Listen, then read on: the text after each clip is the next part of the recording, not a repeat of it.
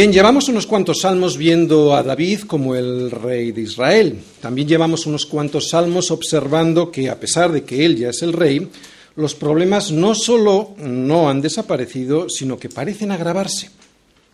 Y es que no produce el mismo dolor que a uno le ataquen desde el exterior, como veíamos, ¿no? soldados extranjeros de naciones extranjeras, que recibir los ataques desde dentro. Y aunque esto es difícil de soportar, la situación se complica más cuando compruebas que es desde tu propia familia de donde vienen esos ataques que te derriban y que te alejan del reino. Y el sufrimiento aumenta todavía más cuando ese reino del que te han derribado te fue dado por el Señor como heredad y sin embargo parece que Él no está haciendo nada para defenderte. En el Salmo 60 veíamos a David con problemas que le, veían, que le venían del exterior. En el Salmo 61 también con problemas, pero esta vez le llegaban desde el interior del propio reino y además liderados por su propio hijo Absalón, que le arrebató el reino e intentaba asesinarle. Pues ahora en el Salmo 62 vamos a ver que esa misma situación continúa, o sea, Absalón persiguiendo a su padre para matarle. Es una situación muy difícil para David. Pero las pruebas son una bendición que el Señor usa para que podamos descubrir en quién hemos puesto nuestra esperanza cuando las cosas no nos marchan bien. Decíamos el domingo pasado que nuestro mayor problema surge cuando las cosas nos van bien. Es entonces cuando corremos el peligro de no ver a Dios como un refugio. Más bien pensamos que si nos va bien es por nuestra fuerza, por nuestro ejército, porque qué menos que nos vaya bien si yo lo valgo. Y eso mismo le pasó a David en el pasado, cuando se confió en sus propias fuerzas. Después de las grandes dificultades que pasó debido a la terrible persecución por parte de Saúl, y al ver cómo el Señor le había librado, ya le había librado y le asentó en el reino prometido, David decía, en, en mi prosperidad no seré jamás conmovido, o sea, no me vendrán nunca más pruebas, porque tú, Señor, con tu favor, me afirmaste como monte fuerte.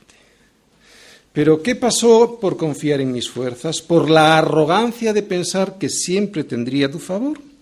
Que escondiste tu rostro. Fui turbado. Yo he estudiado. Sí, pero ¿Quién te ha dado la inteligencia, el dinero y la salud para poder hacerlo? Podías haber nacido sin esos privilegios y en un país que en vez de tener la posibilidad de estudiar, tendrías que haber ido a la guerra. ¿Dónde está escrito que tú mereces eso que tienes y otro chico no? Yo me lo he trabajado.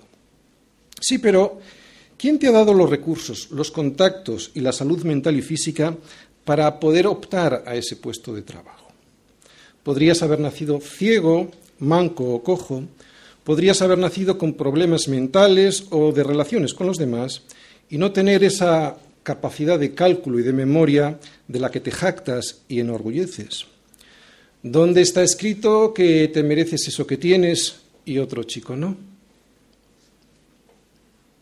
No digas nunca yo me lo he ganado, aunque hayas trabajado mucho para conseguirlo.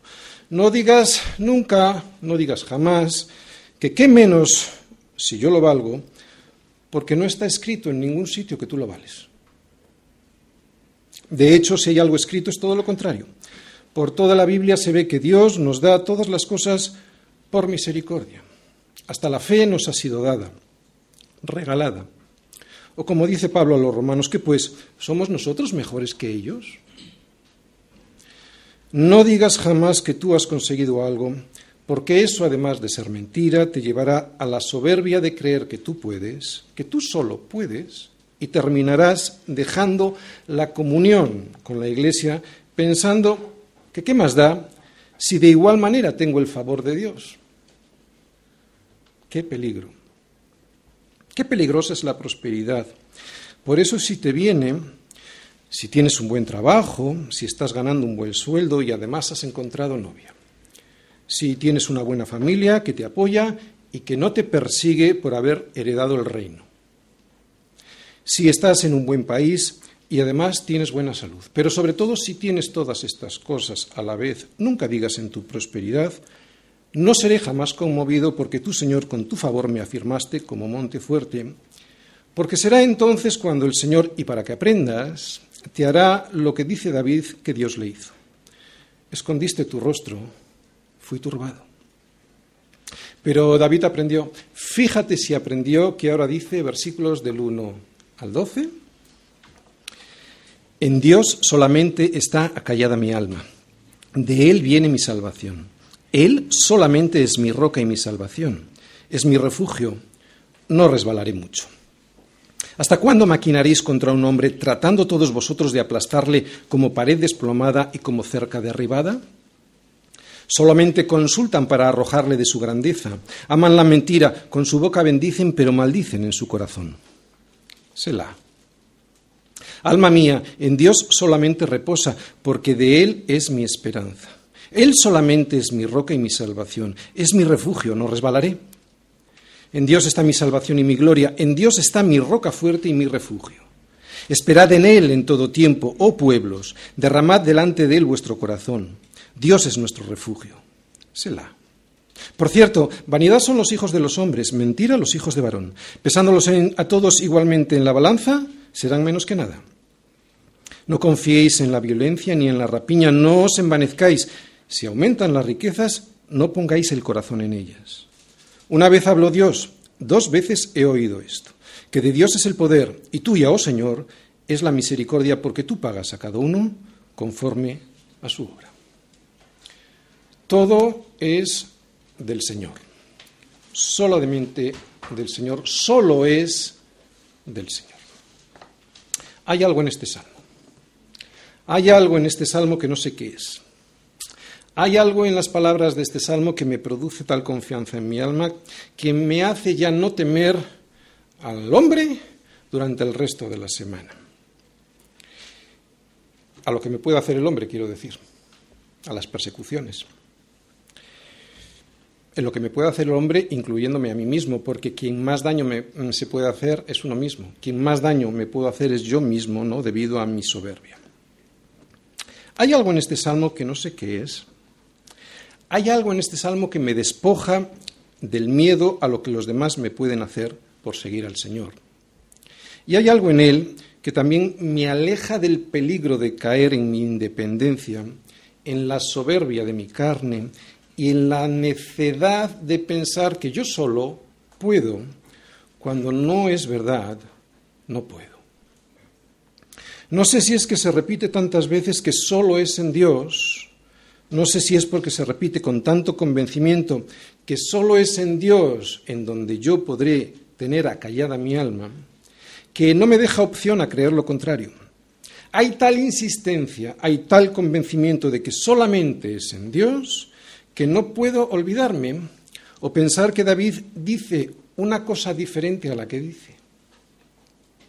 Y es que así es la palabra de Dios, clara, contundente, sin medias tintas, absoluta, nada relativa, algo que no le gusta al hombre, porque al hombre le gusta el relativismo, para así escapar de cualquier responsabilidad delante de Dios. ¿no? Y es que solamente y esta es una palabra que se repite constantemente en el Salmo, solamente lo que significa es solamente. Recuerdo que con poco más de 20 años y recién convertido al Señor, cantar este salmo en la iglesia me producía una confianza que solo podía venir del Señor y de su palabra. Confianza que me hacía vivir en paz. Y eso a pesar de todos los problemas de persecución que en aquellos tiempos en este país y en mi casa me rodeaban. Y la verdad, esas dificultades no han cambiado mucho, nunca cambian mucho. La persecución, la persecución al verdadero cristiano siempre le va a seguir rodear e intentar vencer, al igual que como hemos leído en este salmo, le ocurría a David. Y este sería un buen momento para volver a leer el salmo, pero antes nos vamos a fijar en la situación histórica en la que probablemente dio origen a la composición de este salmo. Es una situación que ya conocemos porque la vimos el domingo pasado. Es a Absalón sublevándose contra su padre, el rey David. Vamos todos, pues, al segundo libro de Samuel, capítulo 15.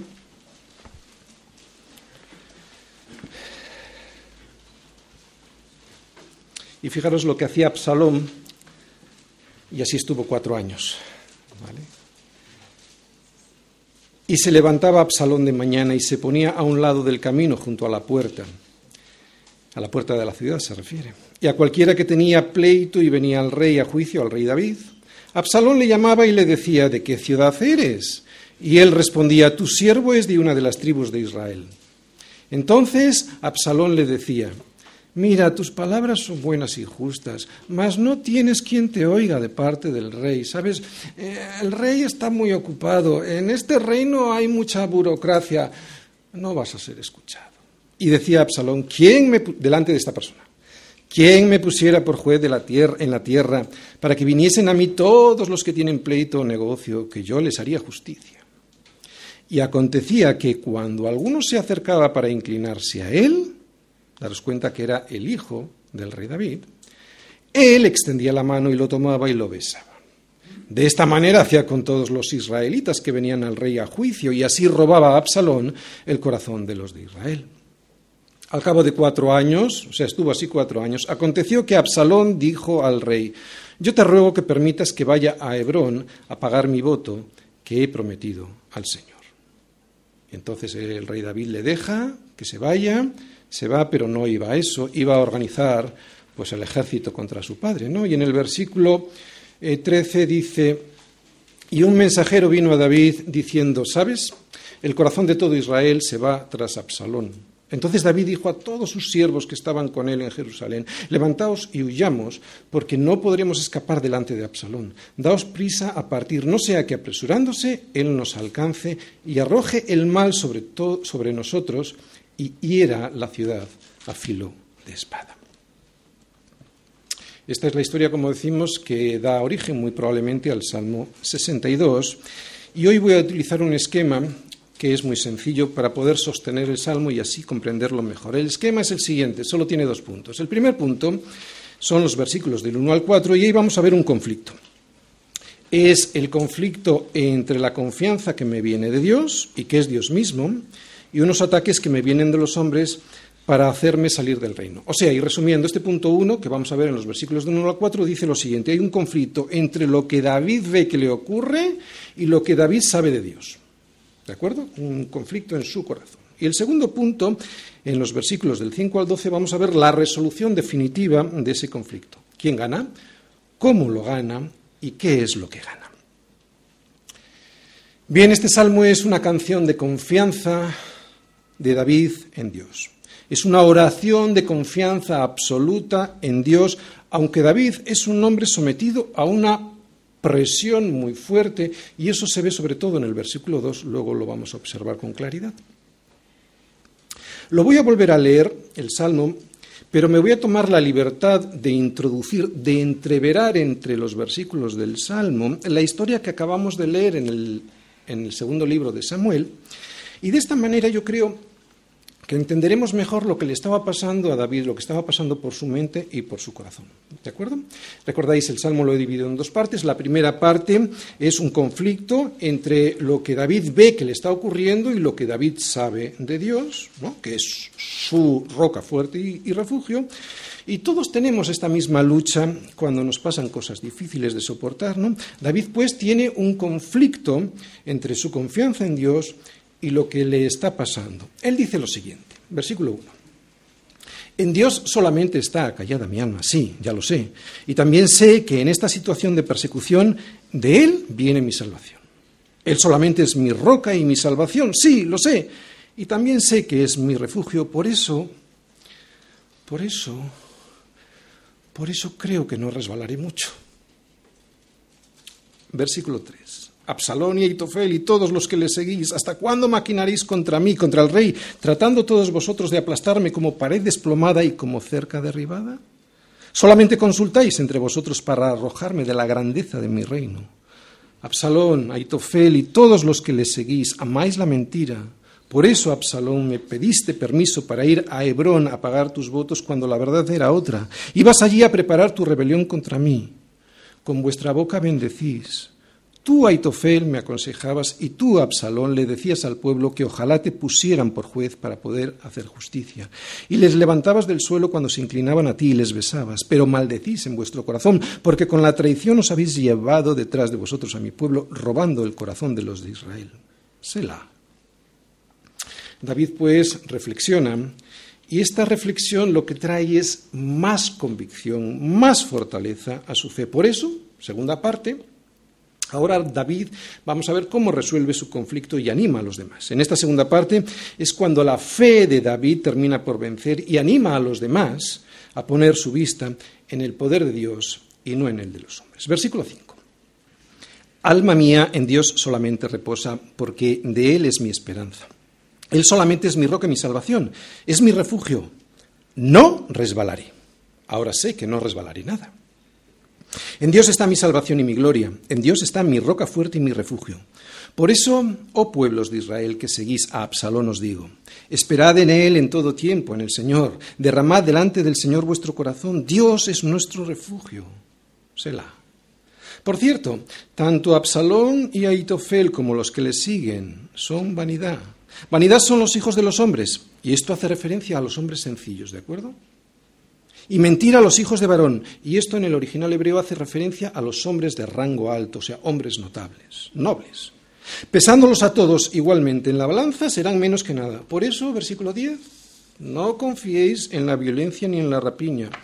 Yo huí de la ciudad para que la violencia y la rapiña no os llegara. No os envanezcáis. Si aumentan las riquezas, no pongáis el corazón en ellas.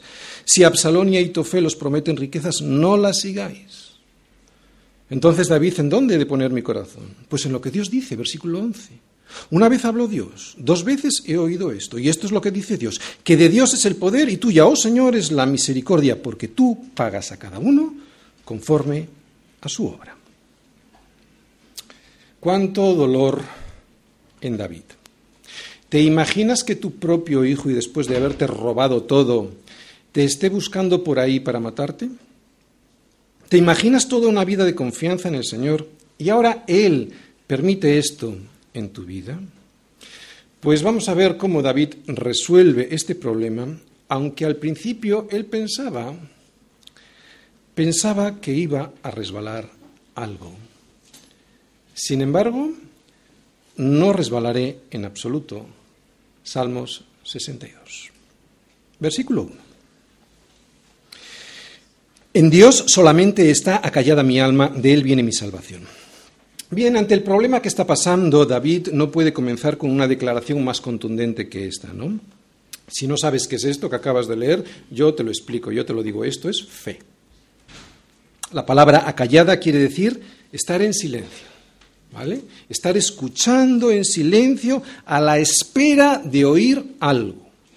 Por eso empezar con esta convicción de que el Señor y no yo es quien me sacará de esta situación y hacerlo en silencio, implica un corazón que tiene el mismo carácter de Dios. Este es el mismo carácter de Cristo. En una de las profecías de Isaías sobre Cristo dice, angustiado él y afligido, no abrió su boca. Como cordero fue llevado al matadero y como oveja delante de sus trasquiladores enmudeció y no abrió su boca.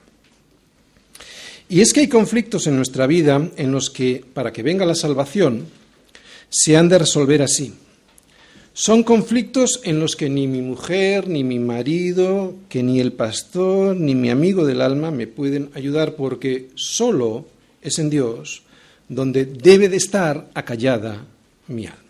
Porque solo es en Él donde mi alma ha de estar en silencio para así poder escucharle solo a Él. Por eso a veces cuando la gente me pide consejo, lo único que yo puedo y debo hacer es despejarle el camino ¿no? a través de la palabra de Dios.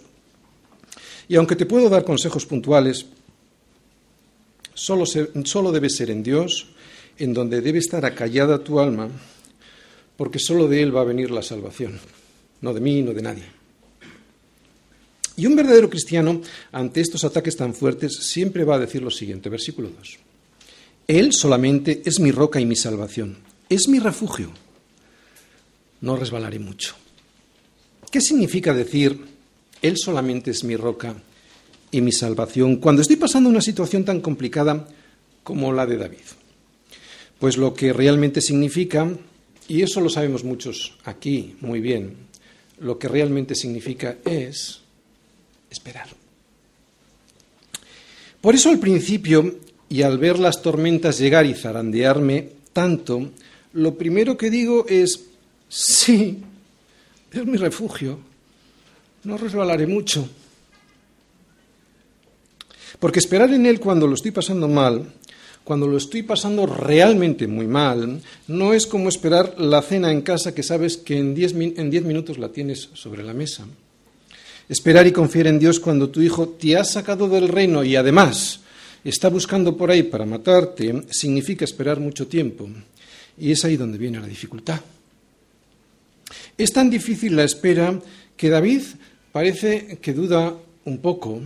Dice, no resbalaré mucho, y además se cansa. Versículos 3 y 4. ¿Hasta cuándo maquinaréis contra un hombre tratando todos vosotros de aplastarle como pared desplomada y como cerca derribada? Solamente consultan para arrojarle de su grandeza. Aman la mentira. Con su boca bendicen, pero maldicen en su corazón. Sela. Es normal la impaciencia en la persecución. Pero ¿sabes cuál es la única manera de aguantar una presión como la que David estaba soportando y que era como una pared y como una cerca, como Absalón y como Aitofel desplomándose sobre él. ¿Sabes cuál es la única manera de aguantar semejante presión? Reconociendo la verdad. ¿Y sabes cuál es la verdad? La verdad es que Dios tiene todo el derecho sobre mi vida. Yo sé que esto a nuestra carne le molesta, yo sé que esto a mi yo ególatra le irrita, pero, y ahora viene un pasaje que a todos, a los cristianos también nos chirría, oh hombre, ¿quién eres tú para que alterques con Dios? Dirá el vaso de barro a quien lo a que, al que lo formó, ¿por qué me has hecho así? Pero si prefieres palabras más dulces que las de Pablo, aquí tienes palabras de Jesús. Él dijo, ante una presión, ante una persecución mucho peor que la de David, lo siguiente. Padre mío, si es posible, pase de mí esta copa, pero no sea como yo quiero, sino como tú. O sea, mi vida está en tus manos, por eso espero y espero en ti. Ante los problemas todos vamos a tener que esperar, ¿de acuerdo? Creyentes y no creyentes, ante los problemas todos vamos a tener que esperar. La diferencia, la diferencia entre eh, entre el esperar de un hijo de Dios y el esperar de alguien que no lo es, está en que uno le da la gloria a Dios en todo y le bendice también en esos momentos, y el otro no, incluso protesta porque cree que se merece algo mejor. Uno se somete y espera, Padre, dice Jesús, ¿no? Me duele, pero no sea como yo quiero, sino como tú. Y el otro alterca con Dios y le dice, ¿por qué me has hecho así? Yo me merezco otra cosa. ¿Sí? ¿Dónde lo pone? ¿En el libro de instrucciones que traías al nacer? ¿Ahí pone que a este chico no me le toquen? No es verdad. Y es difícil aceptarlo incluso para nosotros, pero no nos merecemos nada, nada excepto la muerte debido a nuestro pecado. Y la muerte, por si la gente no lo sabe, consiste en una existencia eterna separados de Dios. Y eso, aunque a la gente que no cree en Dios no le parece horrible, es lo peor que nos puede ocurrir. Vivir una existencia eterna así, sin la esperanza de poder ser redimidos de este cuerpo de pecado, es vivir en un infierno. Si ya es un infierno vivir menos de 100 años, y con la esperanza de poder ser redimidos, o sea, en esta vida tenemos esperanza, imagínate vivir una eternidad, pero ya sin esperanza ninguna. Por eso tenemos que tener cuidado de vivir como viven los que viven sin esperanza, que con su boca bendicen, pero maldicen con su corazón, ¿no? Y es que hay una forma muy sutil, y esto va para nosotros, hay una forma muy sutil de maldecir a Dios que consiste en no aceptar lo que Dios permite en mi vida. La relación de David con Dios era de comunión, no de religión, o sea, no había una relación ritual, aunque había ritos, pero no era una relación ritual, lo vemos en los salmos, era una, relación de profunda comunión con Dios. Por eso puede aceptar lo que le pasaba. Lo puede aceptar porque él sabía que él, David, le pertenecía a Dios. Y que Dios, aunque no lo pareciera en esos momentos, no le deseaba ningún mal. Dicho en palabras de Job, el Señor dio y el Señor quitó. Sea el nombre del Señor bendito. Bendecir a Dios de corazón, bendecir a Dios de verdad, incluso cuando las cosas nos van mal, ¿no? en cualquier circunstancia, sobre todo en estas circunstancias de David, es tener un carácter como el carácter de Cristo. Es difícil. Por eso a veces desobedecemos como desobedecen esos hijos rebeldes que piensan que su padre les trata mal cuando les disciplina. Pero los hijos pacientes, y nosotros tenemos que ser hijos pacientes, ¿de acuerdo? Los hijos pacientes saben que no es así, que la disciplina de su padre, aunque todavía no la entiendan, es algo bueno para ellos porque es puro amor. Pues así o sea, no maldiciendo, sino con mi boca y con mi corazón bendiciendo a Dios. Incluso en situaciones muy difíciles, así es como vive un hijo de Dios, con contentamiento en cualquier circunstancia, esperando en Dios, esperando en silencio en Dios, con mi alma solamente acallada en Dios, Selah. Reflexión. Solo después de una reflexión así, ¿no? Cuando uno se da cuenta y acepta que su vida le pertenece solo a Dios, es cuando puedes aceptar reposadamente que Él es tu única esperanza, que Él es el único que te puede sacar del sitio en el que estás. Por eso ahora la declaración de su confianza en Dios va a ser más contundente que en los primeros versículos. Y es ahora eh, que ahora ya no va a decir Mm, que Él es su refugio. ¿Recordáis el versículo 2? Por eso ya no resbalaré mucho. No, ya no va a decir eso. Ahora lo que va a decir es que no resbalará. O sea, simplemente no resbalará. Versículos del 5 al 7. Alma mía en Dios solamente reposa, porque de Él es mi esperanza. Él solamente es mi roca y mi salvación. Es mi refugio, no resbalaré. En Dios está mi salvación y mi gloria. En Dios está mi roca fuerte y mi refugio. Muy bien, aquí vemos la progresión de la fe en David. Al principio decía que no resbalaría mucho y ahora está firmemente convencido de que no resbalará jamás. ¿Cómo puede crecer la fe? ¿Cómo puede crecer una fe así? Pues dos puntos. Primero, con nuestra alma, ¿os acordáis versículo 1? Con nuestra alma acallada solamente en Dios. O sea, escuchando y aceptando que sus pruebas son buenas para mí aceptando esas pruebas y bendiciendo, no maldiciendo. Y eso nos lleva al segundo punto, a tener nuestra alma, versículo 5, reposando solamente en el Señor. Cuando tú esperas en Él, cuando en Dios solamente está acallada, en silencio, tu alma, para escuchar a Dios, ¿no? Terminas con tu vida reposando solamente en Él. Así es la progresión del crecimiento de la fe para no resbalar nada. Y consiste no tanto en hablar con Dios, sino en escucharle a Él en silencio. Por eso cuando esperas en Dios de esta manera, o sea, con tu alma acallada en Él, es cuando puedes experimentar un reposo que te hace ver las cosas como realmente son. Y no resbalarás nada porque en esa roca sobre la que estás si estás firmemente anclado en ella, y esto lo que significa es estar sometido a ella. Digo, si estás firmemente anclado, si reposas firmemente sobre la roca que es Cristo, tienes un refugio frente a las tormentas que no tienen otros. Y es un refugio que te salva de las tormentas que a otros destrozan. Y que consiste en que escuchas, ese refugio consiste en que escuchas, recuerda, ha callado, y reposado, escuchas solo a Dios y a su consejo y ya no a tu independiente corazón. Al ver esta protección en mí y el desastre en los demás, ya puedo decir con total seguridad, no resbalaré. No resbalaré porque ya no confío más en mí, no resbalaré porque ya no tengo mi, uno de mis pies puesto en Dios y otro en la arena de mi propia prudencia, de mi propia confianza. Me perseguirán, incluso me matarán, Pero yo sé que mi alma,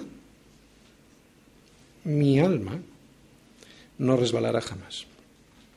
Y con el tiempo, porque se necesita tiempo, ¿de acuerdo? Esta experiencia continuada de tener mi alma anclada solo en Dios confirma y afirma mi fe. Esta es una práctica a la que tengo que habituar a mi corazón, a mi corazón siempre independiente de Dios. ¿A qué tengo que habituarle? A confiar solamente en Dios, a callar mi alma solamente en Dios, a esperar solamente en Dios, a reposar solamente en Dios. ¿Por qué las pruebas son necesarias? Porque aunque la palabra de Dios me diga que Él es mi refugio, y yo lo crea en mi mente y con mi corazón lo sienta, solo la experiencia, solo la convivencia, solo la comunión con Dios me dará la certeza en mi corazón y en mi mente de que eso realmente es así. Solo mi experiencia práctica con Él me hará cambiar del no resbalaré mucho de mi mente y mi corazón al no resbalaré jamás de mi voluntad. Por eso las pruebas son necesarias. Son necesarias para que mi fe crezca del no resbalaré mucho al no resbalaré. Son necesarias para que mi corazón, siempre independiente de Dios y de su consejo, se aferre ahora sí desesperadamente a Él, a Dios, y así no me pierda. Son necesarias por las pruebas, porque gracias a ellas puedo estar en comunión con Él, si no, ¿de qué vas a ir a Dios muchas veces? Son necesarias porque en esa comunión con Él descubro algo que en la teoría al estudiar no veía. ¿Y qué es eso? Pues que Él es mucho más majestuoso, más bueno, más firme, más seguro de lo que yo leía e me imaginaba. Por eso antes pensaba que no iba a resbalar mucho, pero ahora que tengo muy buena comunión con Él, a través de la oración de estar acallados, escuchando, no hablando tanto y reposando mi alma en Él, ahora descubro que no voy a resbalar nada. Lo repito porque estoy seguro de que hoy hay, hay aquí gente a quien la tormenta se le está llevando. ¿Qué has de hacer para que cuando la tempestad llegue, no te lleve? Estar anclado. Sujeto a Dios en oración es importantísima la comunión con Dios y esperar en Él. Esperad en Él en todo tiempo, versículo 8. Esperad en Él en todo tiempo, oh pueblos. Derramad delante de Él vuestro corazón. Dios es nuestro refugio. Sela. Fíjate si ha, crecido la confianza de David en Dios. Eh, después de esta experiencia previa de sujeción a Dios, de dependencia a Dios, que él ahora anima a todo el pueblo de Israel. ¡Hey, pueblos de Israel! dice él, ¿no? Esperad en él en todo tiempo. Esperad en Él en todo tiempo significa en todo tiempo. O sea, cuando me va bien y cuando me, va, y cuando me va mal. Aunque a veces predicando parece que desde el púlpito yo acuso a alguien, bien sabe Dios que no es así. Yo solo procuro animarte, no engañándote, claro. Y es ahí donde al contarte la verdad que habla el Evangelio puede parecer que estoy acusando. Pero no es cierto pero que yo estoy en el mismo barco que tú. Cuando yo predico, me predico a mí mismo también. Yo también necesito escuchar esta verdad que me anima a no echar el ancla en el sitio equivocado. Es en él en donde hay que echarla. Sería absurdo que en momentos de zozobra, cuando viene la tormenta y necesites el echar el ancla de la fe para estabilizar tu barco, echaras ese ancla dentro del barco. Y esto es lo que hace mucha gente. Lo vuelvo a repetir. Sería absurdo que cuando vienen momentos de zozobra, para estabilizar tu barco y que no se lo lleve la corriente, echaras tu ancla dentro del barco. ¿Dónde hay que echar el ancla? En la roca. No, no es ahí dentro del barco, no es en tu propia cubierta de tu prudencia, ni en la propia bodega de tu propia reserva de fuerzas en donde has de echar el ancla. Es en Él y en todo tiempo donde hay que derramar nuestro corazón. Es en la roca. Y hoy quiero ser más claro todavía. Hoy quiero aprovechar estas palabras de David para decirte, para animarte, ¿de acuerdo? No para acusarte. Iglesia, anímate, esperad en Él en todo tiempo, derramad delante de Él vuestro corazón. Dios es nuestro refugio. Este salmo me enseña que David confía en Dios y no se separa de Él. La oración permanente y continua de David demuestra su total y absoluta dependencia de Dios. Si yo no vivo así, si puedo pasar días y semanas sin orar, sin tener comunión con Dios, sin derramar mi alma delante de Él, lo que me demuestra a mí mismo es que yo soy una persona independiente de Dios. Y derramar no es, te doy gracias por todo Jesús, amén. Eso lo hacemos todos y muchas veces y no me estoy refiriendo a eso. Estoy hablando de esos momentos en los que debo estar a solas con el Señor. Estoy hablando de esos momentos en los que debo desbordar todo lo que tengo y soy delante de aquel que me ama y que lo entregó todo por mí. Y eso se necesita tiempo. Derramar es verter algo que llevo dentro hasta que se sale todo por fuera. Derramar significa que he hecho todo lo que tengo y soy delante del Señor sin límites, sin que el límite del, borde de un vaso me detenga a contarle todo al Señor. Eso es derramar, que se salga todo fuera. Derramar es quedarme sin nada dentro y eso lleva tiempo con el Señor. No sé si es así tu comunión con Dios, ¿no? ¿Es así? tu relación con el Señor? ¿O es como tantas veces oramos en la comida? Te doy gracias por todo, Señor Jesús, amén. Porque si es así, Houston, tenemos un problema. En este versículo David reacciona de una manera excelente ante la presión que tiene.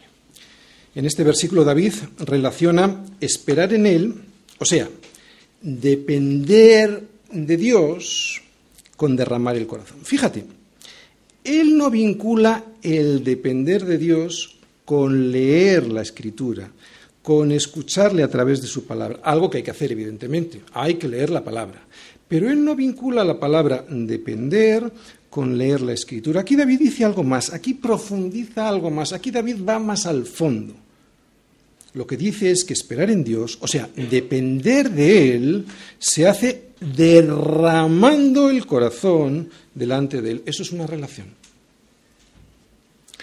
Puede que a veces vengas a la iglesia para calmar tu conciencia o forzado, o para disimular delante de los demás, delante de tu mujer, de tu marido, de tus amigos, del pastor. Puede que en alguna ocasión ocurra así, pero la única manera de vivir realmente en dependencia a Dios es cuando derramo todo mi corazón delante de Él en oración, esperando, esperando, esperando en Él en todo tiempo y en intimidad. Ya pueden ser esos tiempos buenos o malos, pero tengo que hacerlo en todos los tiempos, sean buenos, sean malos. Cuando esto ocurra en mi vida de verdad, será cuando podré decir sin temor a equivocarme que Dios es mi refugio, y no tan solo un refugio. Sela. Tiempo de reflexión ¿no? sobre qué significa que Dios sea mi refugio. Lo hemos explicado en muchas ocasiones, lo vuelvo a decir, aunque solo sea de pasada. ¿Sabes cuántas veces David ha repetido hasta ahora que Dios es mi salvación, mi refugio, mi roca? Pues contando este nuestro refugio, trece veces en doce versículos.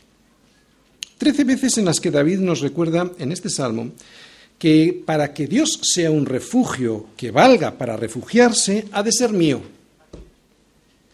Yo puedo estar en la guerra, ver una torre fuerte o sea un refugio, y si no tengo la llave para entrar, no me vale de nada que la torre sea fuerte, porque no es mía. Y esto lo que significa en realidad es que David conocía muy bien ese refugio y lo conocía muy bien porque tenía una relación de comunión con Dios. Sabía dónde estaba la llave para entrar al refugio. Por cierto, pueblo de Israel, les va a decir ahora David a los suyos, esos que se han quedado con el reino que Dios me dio, esos son vanidad. Versículos del 9 al 10. Antes de leerlo os recuerdo que los dos tipos de hombres hace referencia probablemente a sus dirigentes y al pueblo que les seguía, ¿de acuerdo? Los hijos de varón, los hombres nobles y los hijos de los hombres, vamos a decir, el pueblo llano. Lo leemos. Por cierto, vanidad son los hijos de los hombres, mentira los hijos de varón. Pesándolos a todos igualmente en la balanza serán menos que nada. Así que, pueblo, no confiéis en la violencia ni en la rapiña, no os envanezcáis, si aumentan las riquezas, no pongáis el corazón en ellas. Absalón perseguía poder y riquezas y consiguió todo eso a través de la violencia y de la rapiña de un reino que no le pertenecía a él, sino a su padre. David, por el contrario, demostró que confiaba en Dios, no en la violencia contra su propio hijo, ni en las riquezas que su reino tenía y que podía haber defendido legítimamente. Podía haber defendido esas riquezas legítimamente, pero prefirió huir para no destruir a su propio pueblo. Sin embargo, Absalón persiguió esas riquezas a través de la violencia y la rapiña, y las consiguió, pero no le duraron mucho porque pronto cayó asesinado. Dos tipos de hombres, con dos corazones muy diferentes. Absalón, confiando en sus propias fuerzas y el poder del mal para conseguir algo que no le pertenecía.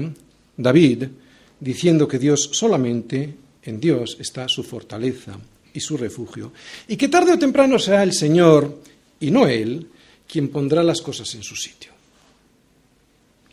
Si Jesús me avisa del peligro de poner el corazón en las riquezas bien ganadas, imagínate cuánto más será el peligro si ponemos el corazón en aquellas riquezas que provienen de la extorsión a otros, del robo o de la violencia. Todos en alguna ocasión hemos confiado en las riquezas. Todos, hayamos tenido dinero o no, en alguna ocasión hemos puesto nuestra esperanza en esas riquezas reales o imaginarias, reales o deseadas, todos. No voy a repetir aquí las palabras de Pablo a Timoteo que dicen que el problema no es el dinero, sino el amor al dinero. Eso en esta iglesia lo conocemos ya muy bien. Pero sí voy a repetir las palabras de Jesús que nos avisan del peligro de poner nuestro corazón en las riquezas cuando ni siquiera sabemos el tiempo que vamos a poder disfrutar de ellas. Dice Jesús, la heredad de un hombre rico había producido mucho, y él pensaba dentro de sí diciendo, ¿qué haré? Porque no tengo donde guardar mis frutos. Y dijo, esto haré. Derribaré mis graneros y los edificaré mayores, y allí guardaré todos mis frutos y mis bienes, y diré a mi alma, alma, muchos bienes tienes guardados para muchos años. Repósate, come, bebe, regocíjate. Pero Dios le dijo, necio, esta noche vienen a pedirte tu alma. ¿Y lo que has provisto de quién será? Así es el que hace para sí tesoro y no es rico para con Dios. Y aquí tú me puedes decir, bien, pastor, yo no tengo esa suerte, yo no tengo muchos frutos y por lo tanto no tengo necesidad de construir muchos graneros. Y es posible. Pero hay otras formas de poner tu vista, tu esperanza en las riquezas, incluso sin tenerlas. Puede que hoy haya alguien escuchando y que teniendo novia no se quiere casar con ella porque eso sería entregarse del todo a ella y todo es todo, también el dinero. Por eso prefiere decirle, chica, más adelante, engañándola, pues eso es poner tu vista en las riquezas, aunque sean escasas. O puede hoy que haya alguien escuchando, alguien que tenga una iglesia a la que deba servir pero que ni aparece por allí porque sabe que el Señor le pide que honre a sus hermanos y que lo haga con su trabajo, con sus oraciones, con sus recursos, incluso con su presencia, pero no lo hace porque prefiere estar con sus amigos y no gastar de lo suyo. Pues eso es poner tu vista en las riquezas, aunque sean escasas. O puede que hoy haya alguien escuchando, alguien que teniendo un buen matrimonio no quiere tener hijos, y no los quiere tener porque para qué si le van a dar gasto y problemas.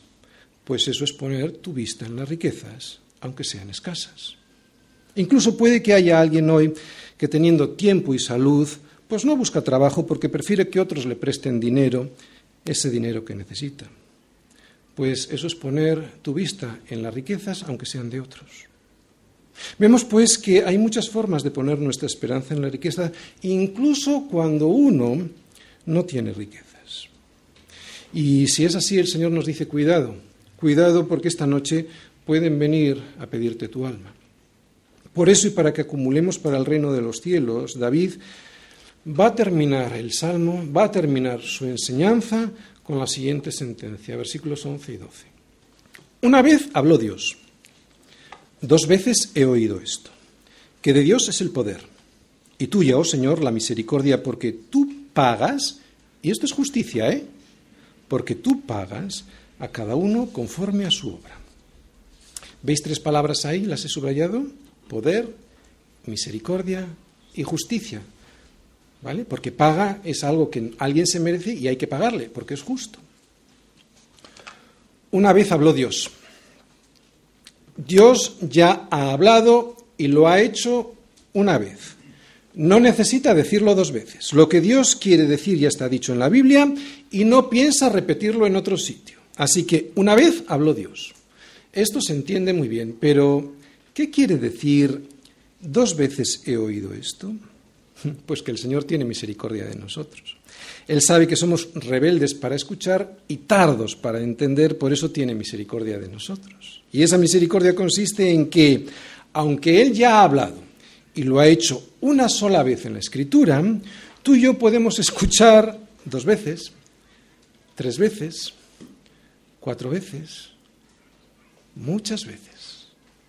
Y eso es misericordia. Así que una vez habló Dios y muchas veces le estamos oyendo. Pero ¿qué quiere decir que el Señor paga a cada uno conforme a su obra? Pues depende a quién se lo diga. Si se lo dice a alguien que no ha puesto su confianza en Cristo, entonces la paga del pecado es muerte. Como el hombre peca confiando solo en sí mismo, ese es el pecado de la soberbia, esa es su obra de soberbia. La obra que hace es la soberbia de confiar en sí mismo, su paga va a ser, su paga justa.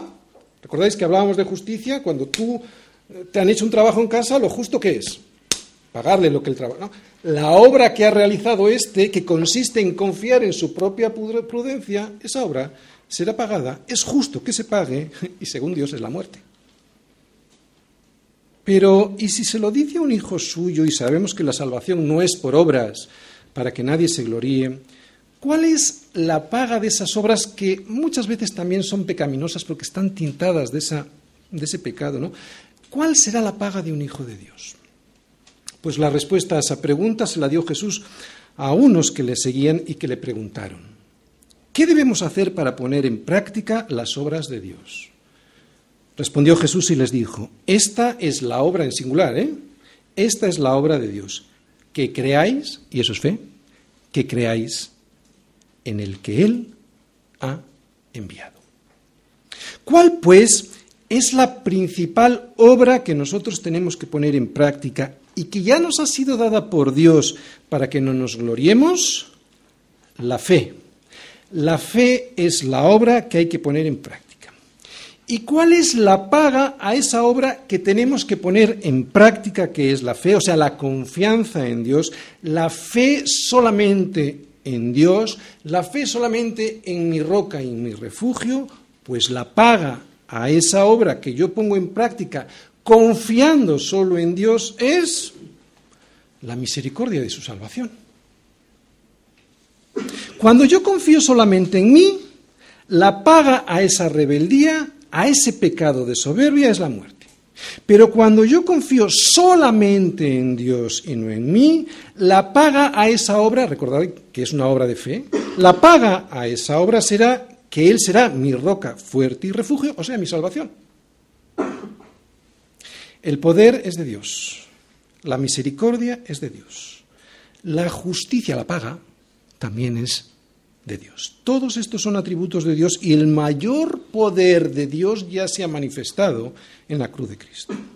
El mayor poder de Dios sobre la tierra ya se ha manifestado en un acto de aparente debilidad extrema, la muerte de Cristo en la cruz porque hay que tener una misericordia infinita para pagar por mí muriendo en la cruz, pagando una justicia que yo debería de pagar y así darme el poder de la vida eterna.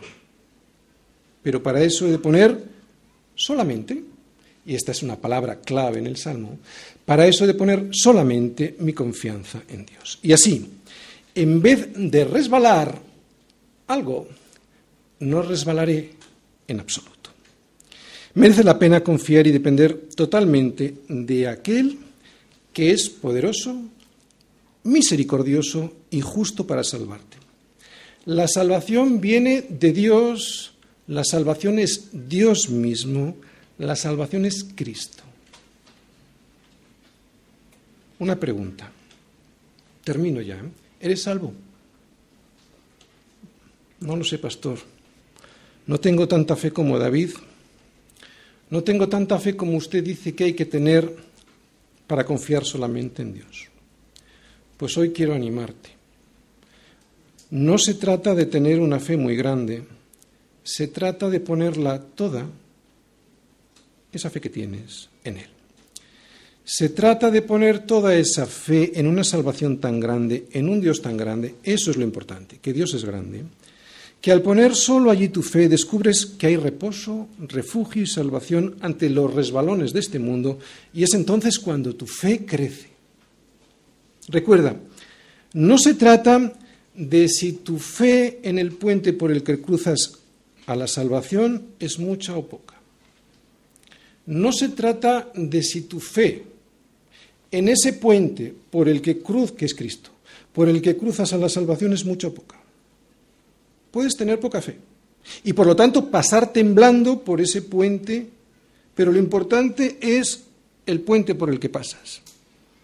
Aunque pases temblando, como el puente es robusto, pasarás.